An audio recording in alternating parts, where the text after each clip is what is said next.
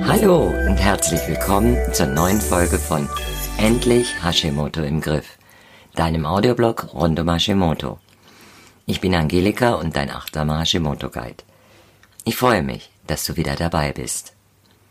In der heutigen sechsten Folge möchte ich euch über ein paar Ratschläge für Hashimoto aufklären, die ihr besser nicht ausprobiert. Achtung, das ist ein Aufregerthema für mich. Es kann also sein, dass ich zwischendurch vielleicht mal etwas laut und wütend werde. Aber das richtet sich ja nicht gegen euch. Kennt ihr das?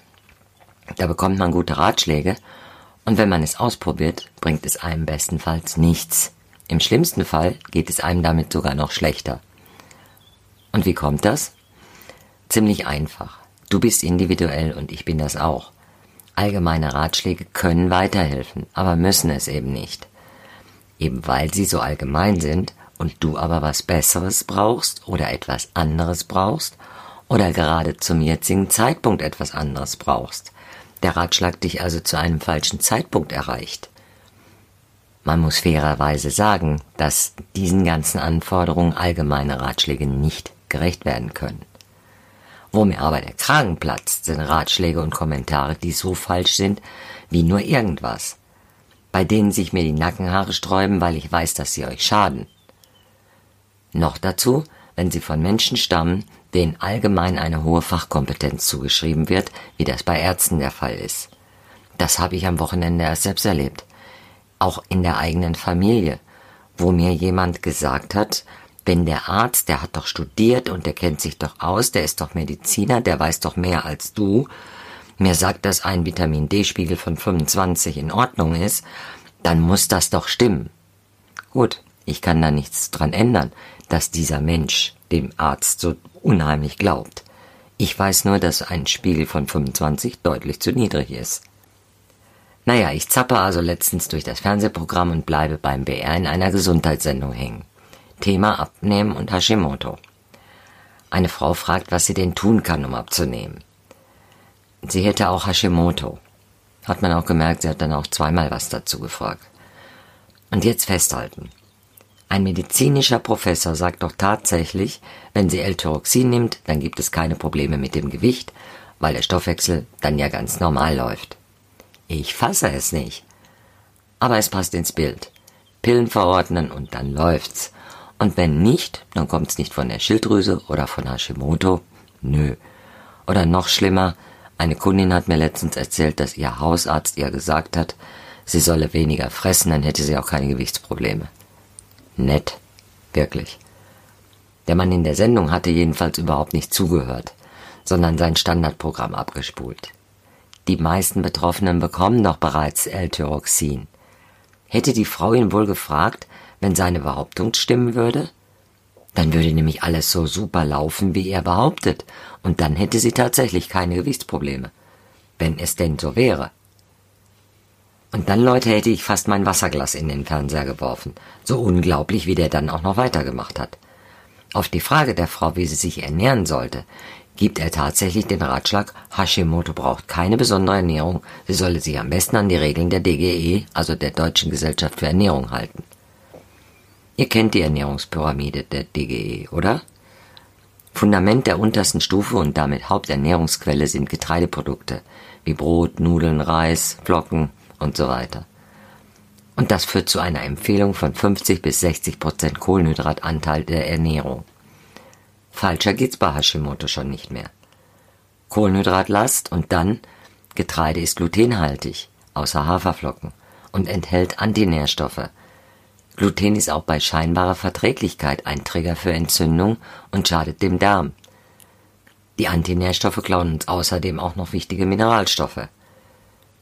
Auch die Empfehlung, fünfmal am Tag Obst und Gemüse zu essen, bezieht sich bei der DGE zum einen auf viel zu kleine Portionen und Obst sollte wegen der Fructose auch nur einmal am Tag gegessen werden.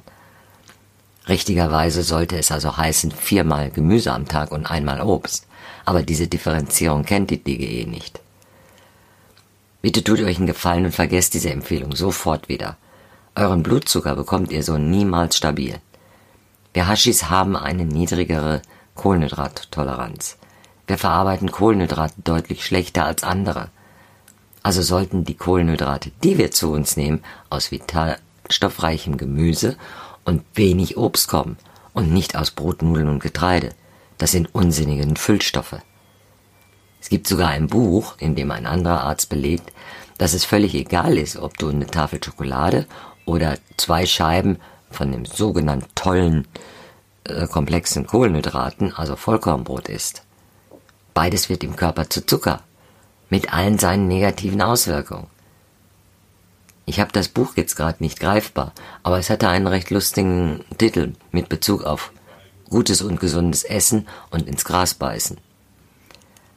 Eine beständig hohe Kohlenhydratzufuhr, wie sie die DGE und eben auch deren Befürworter empfehlen, ist eine ernstzunehmende Gefahr, um eine Insulinresistenz zu entwickeln. Die wiederum ist Vorstufe zu Diabetes Typ 2. Leider empfehlen Ernährungsberater, die nach DGE-Regeln arbeiten, auch Diabetikern immer noch viel zu hohe Kohlenhydrataufnahmen. Unterstützt durch Kommentare von Ärzten, wo es dann heißt, naja, man kann ja schon spritzen. Super. Eine solche Ernährungsberaterin hat es sogar fertiggebracht, meinem Vater nach Herzinfarkt in der Reha zu sagen, fetter Fisch sollte gemieden werden, weil es tierisches Fett ist. Hallo? In Fisch ist Omega-3 enthalten. Und Omega-3 ist enorm wichtig bei Herzproblemen.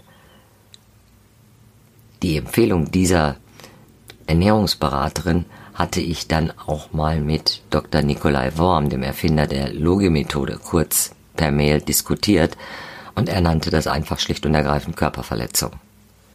Außerdem fördert eine hohe Kohlenhydratzufuhr Gewichtsprobleme. Wie das? Nun, ich war jahrzehntelang Mitstreiter bei Weight Watchers.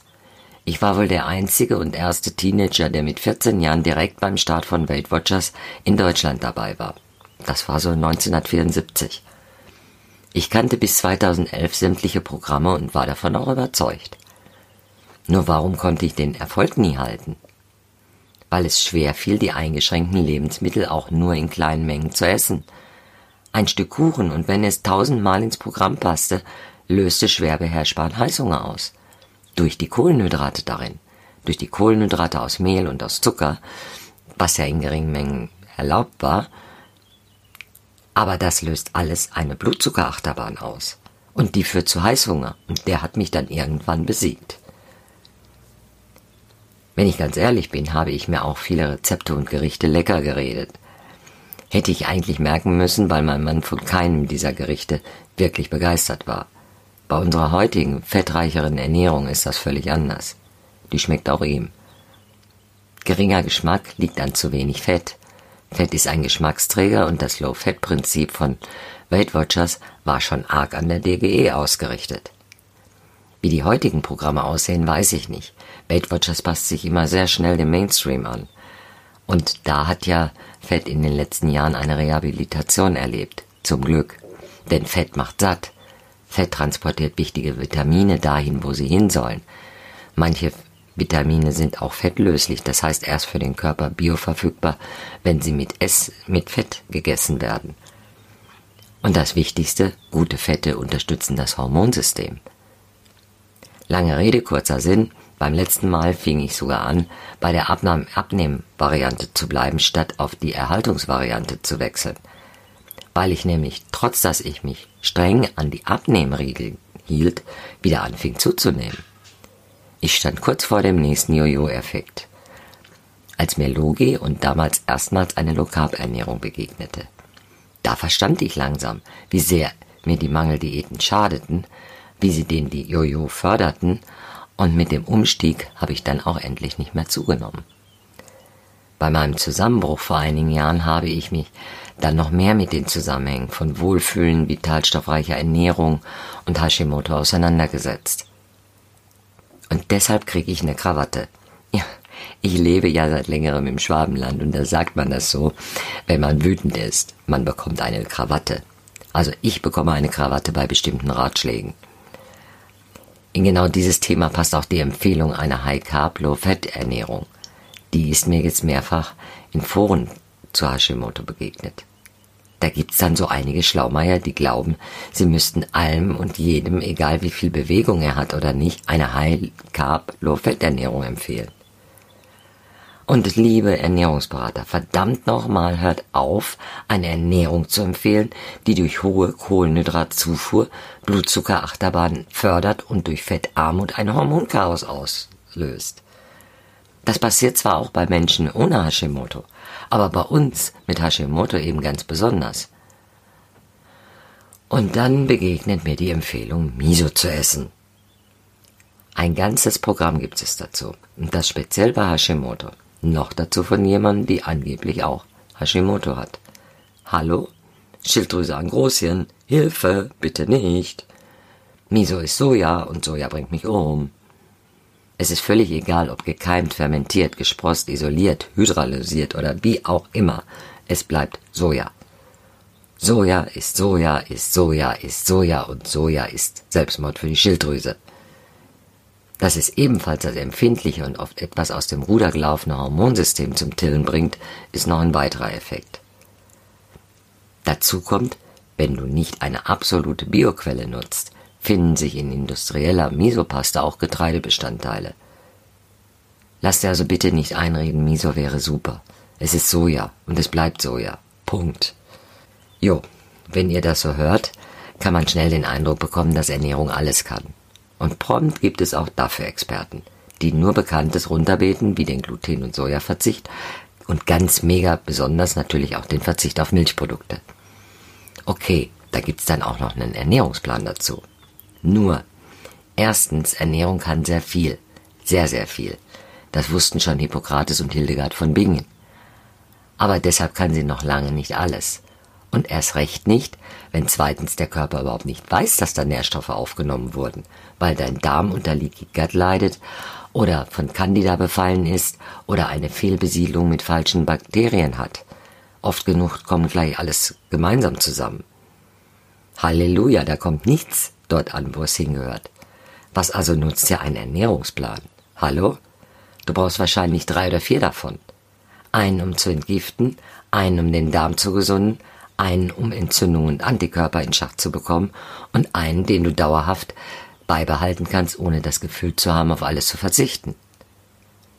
Diese Pläne sollten auch aufeinander abgestimmt sein und zu einem bestimmten Zeitpunkt dann eingesetzt werden. Sinnvollerweise lernst du während der Nutzung auch durch persönliche Unterstützung, dir den Dauerplan selbst zu erstellen und so an dein Leben anzupassen, dass es völlig selbstverständlich wird, so zu essen. Was dabei allerdings völlig unter den Tisch fällt, ist, dass es noch viel mehr braucht, um sich mit Hashimoto wohlzufühlen. Schlafhygiene, Stressmanagement, psychologische Trigger ausfindig machen und entschärfen, Achtsamkeit mit sich selbst sind genauso wichtig wie eine gesunde Ernährung. Glaub mir, jeder Punkt davon ist ein eigenes Programm. Und jeder Punkt braucht bei jedem unterschiedlich lange, um zu wirken. Gerade die psychologischen Trigger sind nicht ohne, wenn man sie angeht. Da solltet ihr auch persönliche Unterstützung an der Seite haben. Nur wenn diese Punkte vernachlässigt werden, nützt euch auch der beste Ernährungsplan nicht viel. Vielleicht gibt es kleine Verbesserungen, weil natürlich gute Ernährung Verbesserung bringt. Aber dauerhaft Hashimoto im Griff zu haben, funktioniert nur ganzheitlich. Also, wenn alles, was ich bis jetzt genannt habe, auch auf den Tisch kommt. Ich habe ja auch kürzlich sofort reagiert, nachdem ich dreimal in meine Schreibtischplatte gebissen habe. Da ist eine Ärztin, Kernkompetenz, Schmerztherapie und Rückenprobleme. Hat ihr Portfolio mal eben kurz um Hashimoto ergänzt. Das meine ich übrigens, wenn ich von Hype spreche. Wenn Medien von einem Hype bei Hashimoto reden, regt mich das auf. Denn niemand sucht sich eine Autoimmunerkrankung aus, um hip zu sein. Aber offensichtlich sehen viele Gesundheitscoaches gerade bei Hashimoto eine Marktlücke und halten sich keineswegs an den alten Spruch Schuster bleib bei deinen Leisten, kümmern dich also um Dinge, die du kennst, aber plötzlich sind alle Experten für Hashimoto. So kam es dann wohl auch, dass besagte Ärztin total begeistert für intermittierendes Fasten plädiert. Alles gut. Es ist ein unbestritten sehr sinnvolles Tool, um seine Gesundheit zu verbessern. Auch bei Hashimoto. Aber dann gibt sie völlig ohne jeden Warnhinweis die Parole raus, dass es super für Hashimoto ist. Ich habe mir dann das Video bis zu Ende angetan, weil ich immer noch hoffte, es kommt die, die eine oder andere Einschränkung zu dieser Empfehlung.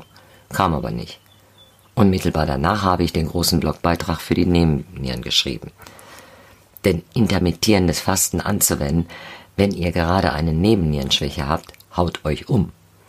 Es geht euch noch schlechter, ihr habt noch weniger Energie, seid noch müder. Denn Fasten ist auch bei allen Vorteilen für den Körper eine Stresssituation. Folglich schadet es den Nebennieren, die sozusagen unser Stressorgan sind. Aber es gibt noch einen Punkt. Fasten führt auch immer zu einer Entgiftung. Gerade deshalb ist es im Reset-Programm von mir nicht enthalten. Eine Entgiftung von Toxinen bei Hashimoto muss sanft erfolgen.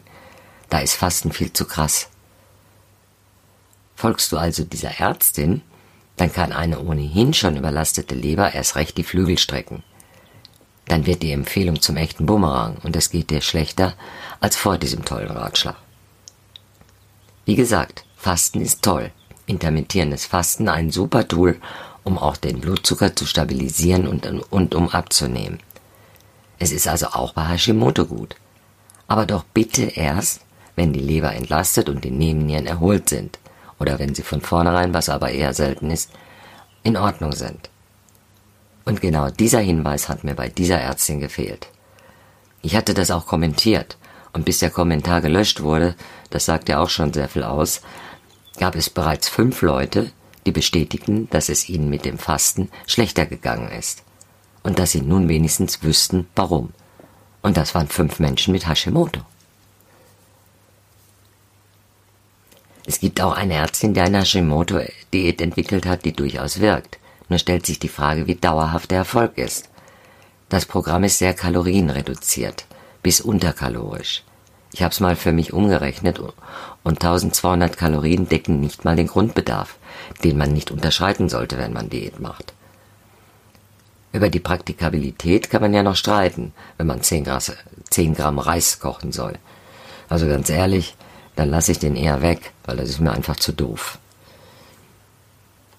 Das Problem bei unterkalorischen Diäten ist, dass du ja nicht dein Leben lang so niedrig in den Kalorien bleiben kannst.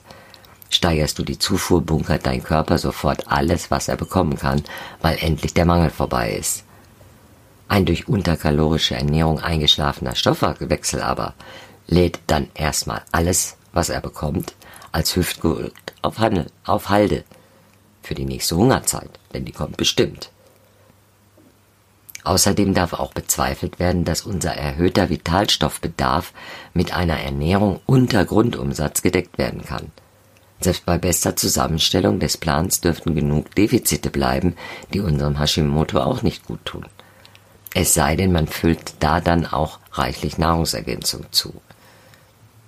Dass so ein Programm ebenfalls, wenn überhaupt, erst nach Leberentlastung, Nebennierenerholung und Darmgesundung wirken kann, ist eh logisch. Sonst bekommt nämlich von dem wenigen, was du isst, nichts im Körper an. Also fassen wir nochmal zusammen. Da gibt es den Professor, der behauptet, L-Tyroxin reicht für den Stoffwechsel aus. Eindeutig falsch. Der gleiche Professor, der die Ernährung nach DGE empfiehlt, ebenfalls eindeutig falsch. Genauso wie die Forendiskussion für High Carb Low Fat, die ist mega falsch. Denkt dabei an euren Blutzucker. Die Ärzte mit den unterkalorischen Diäten nach meiner Meinung falsch, weil sie Hungerstoffwechsel und Nährstoffmangel fördern. Es kommt natürlich darauf an, wie lange ist dies ausgelegt und wie viel kommt eventuell auch, sagen wir mal, viel Sport hinzu, wodurch der Bedarf steigt und dann auch eine höhere Zufuhr möglich ist. Das muss man selbst entscheiden. Ich persönlich würde es nicht machen, weil es von vornherein eigentlich mir zu wenig äh, Nährstoffzufuhr ist. Die Spezialistin mit Miso bei Hashimoto, also dazu sage ich jetzt gar nichts mehr, denn das ist Soja und da erübrigt sich jede weitere Diskussion. Die zweite Ärztin mit dem intermittierenden Fasten bei Hashimoto. Es ist richtig als Tool, aber falsch, wenn nicht vorher eine Leberüberlastung und eine Nebennierenschwäche entweder ausgeheilt wird oder eben nicht vorliegt, was allerdings eher selten ist, zumindest muss davor gewarnt werden. Und der Experte, der Experte und die Experten, die Ernährungspläne anbieten und mehr nicht, das ist nicht falsch aber viel zu wenig für die Besonderheiten von Hashimoto. Wenn euch also solche und ähnliche Beiträge und oder Sendungen auffallen, freue ich mich auch, wenn ihr mir das per Mail oder in den Kommentaren mitteilt. Da, wo es möglich ist, werde ich mit Gegendarstellungen reagieren, um aufzuklären und um Fehler zu verhindern. Also, damit es euch besser und nicht schlechter geht, ignoriert ihr diese sieben Ratschläge lieber, denn schließlich wollen wir ja endlich Hashimoto im Griff haben. Vielen Dank fürs Zuhören und ich freue mich, wenn ihr meinen Podcast abonniert, teilt und eine Bewertung hinterlasst. Ihr könnt auch gerne Fragen oder Kommentare hinterlassen. In der nächsten Folge schauen wir uns mal eine LCHF-Ernährung an, welche Vorteile sie bei Hashimoto hat und worauf man dabei achten sollte, damit sie auch wirklich gut wirkt. Bis zum nächsten Mal, eure Angelika Jäger, euer Hashimoto Guide.